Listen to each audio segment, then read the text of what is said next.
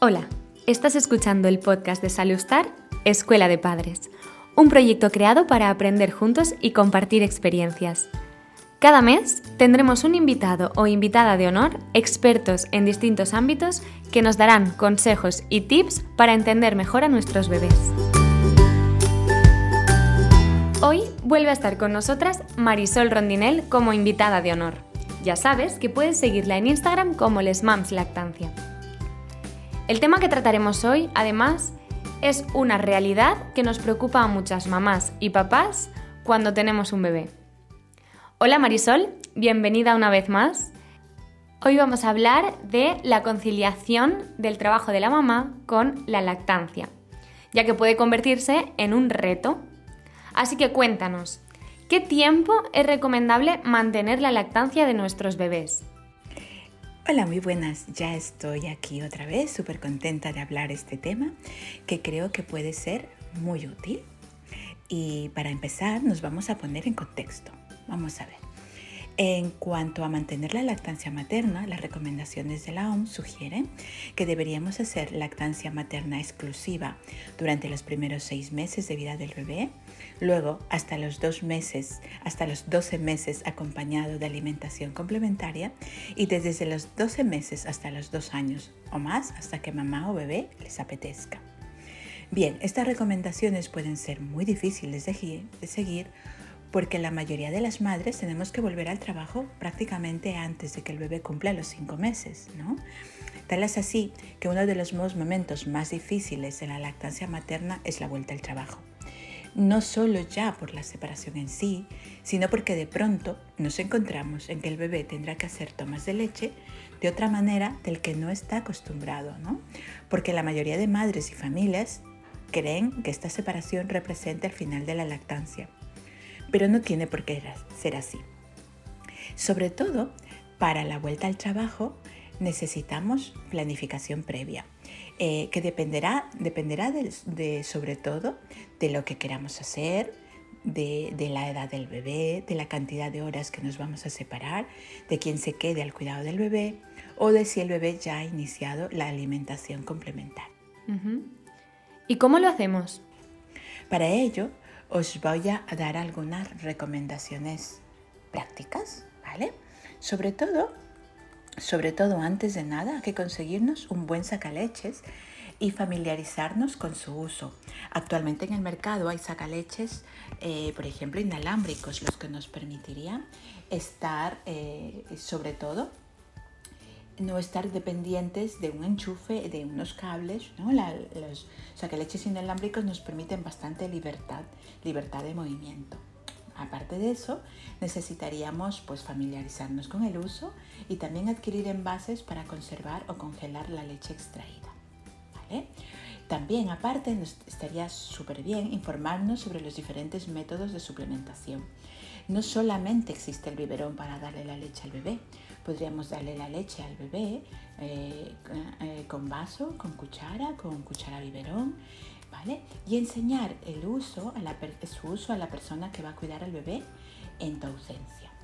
Luego aparte podríamos hacer un banco de leche, un pequeño banco de leche que servirá para las emergencias, ya sea que un día la leche se ha derramado, ya sea que no hemos podido sacarnos leche en el trabajo, que hemos tenido demasiada faena o que el bebé tiene más hambre de lo habitual o, o etcétera. Es decir, el banco de leche solo es para las emergencias.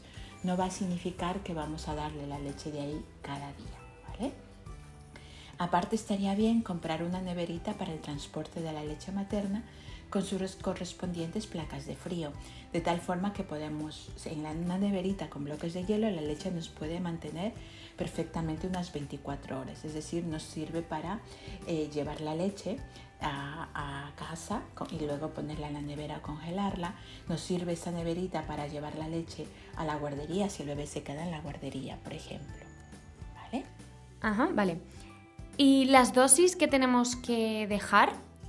¿Cómo las preparamos? Bien, vamos a, vamos a ponernos en contexto. Vamos a ver. vamos a ver que depende la edad del bebé. Por ejemplo, si el bebé tiene menos de, dos, de seis meses, ha de tomar solo leche, leche materna. Pues muy bien. ¿Qué cantidad le vamos a dejar?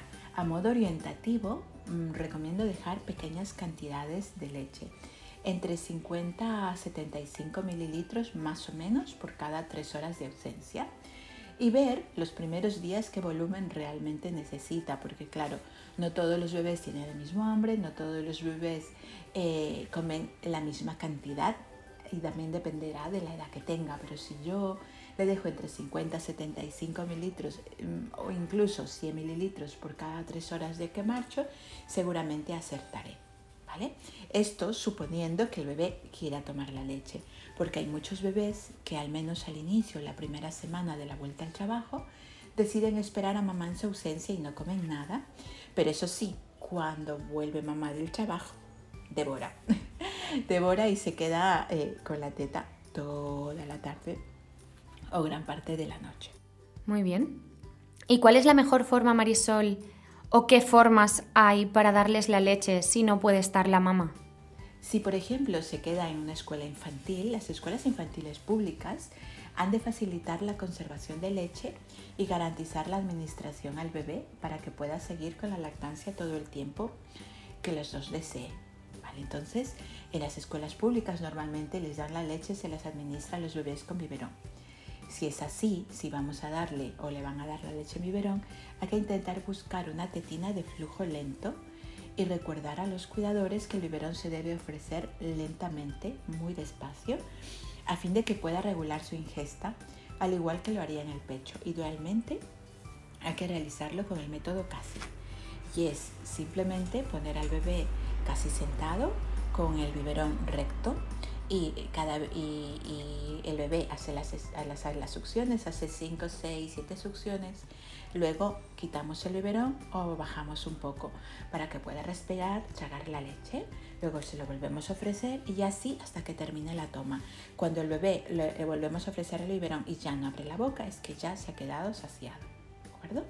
Bien, si el bebé se queda en, en casa o tenemos al cuidador, por ejemplo, el papá o los abuelos o alguna dieta, etcétera, entonces sí que vamos a tener más opciones de suplementación. Eh, por ejemplo, tendríamos el vaso, la jeringa dedo, la cuchara.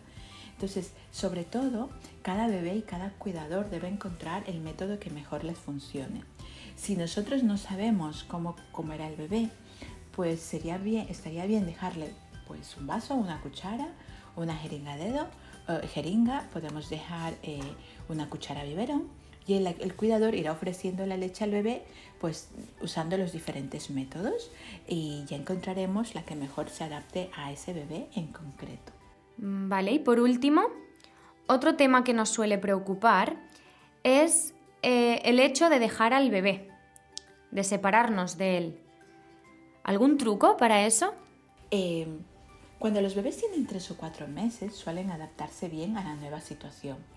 Eh, es necesario que la persona que les cuide los conozca y sepa interpretar sus señales de hambre o cansancio a fin de ponerlos a atender lo mejor posible.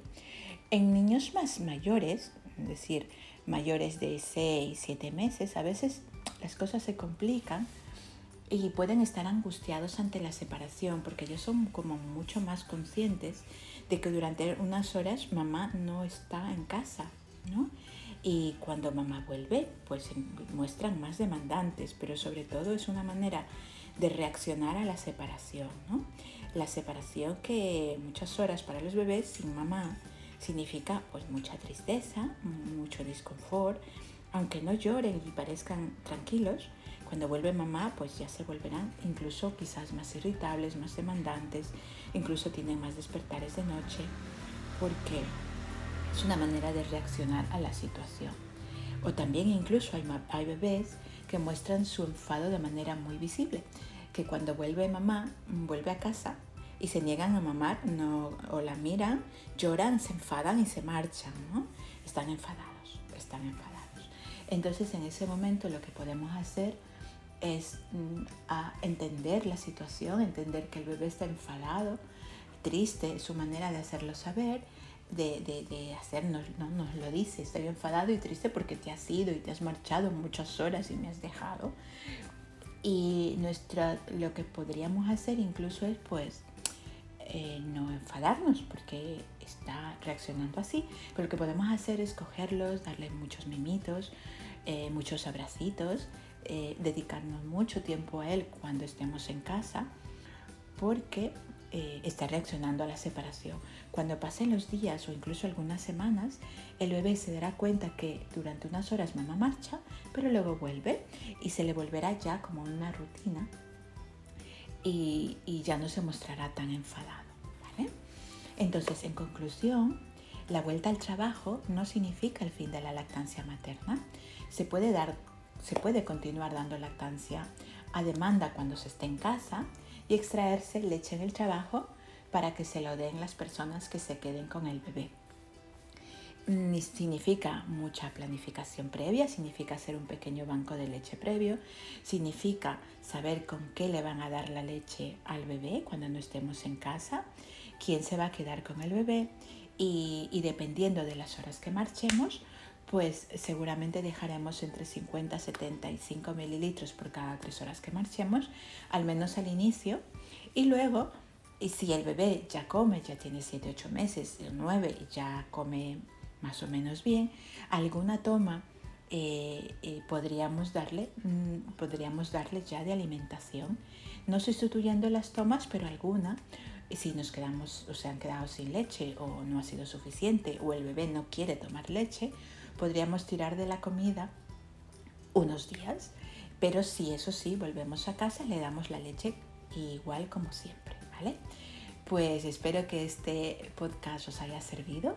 Cualquier duda que tengáis eh, ya me podéis encontrar en Instagram en arroba lesmomslactancia o si queréis por correo al correo hola arroba lesmoms.net. Genial Marisol. Hemos estado encantadas de tenerte como primera invitada de nuestro podcast Escuela de Padres. Así que millones de gracias por tus consejos y nos vemos pronto, muy muy pronto. Pues un placer haber estado aquí y mucho ánimo. Hasta luego. Si quieres aprender con nosotros sobre la infancia, suscríbete para escuchar todos los capítulos de la Escuela de Padres de Salustar. Nos vemos en el próximo episodio. Y recuerda que estaremos hablando con Marisol el próximo miércoles 28 de septiembre a las 7 de la tarde en directo en el Instagram de Salustar, salustar barra baja es. ¡Te esperamos!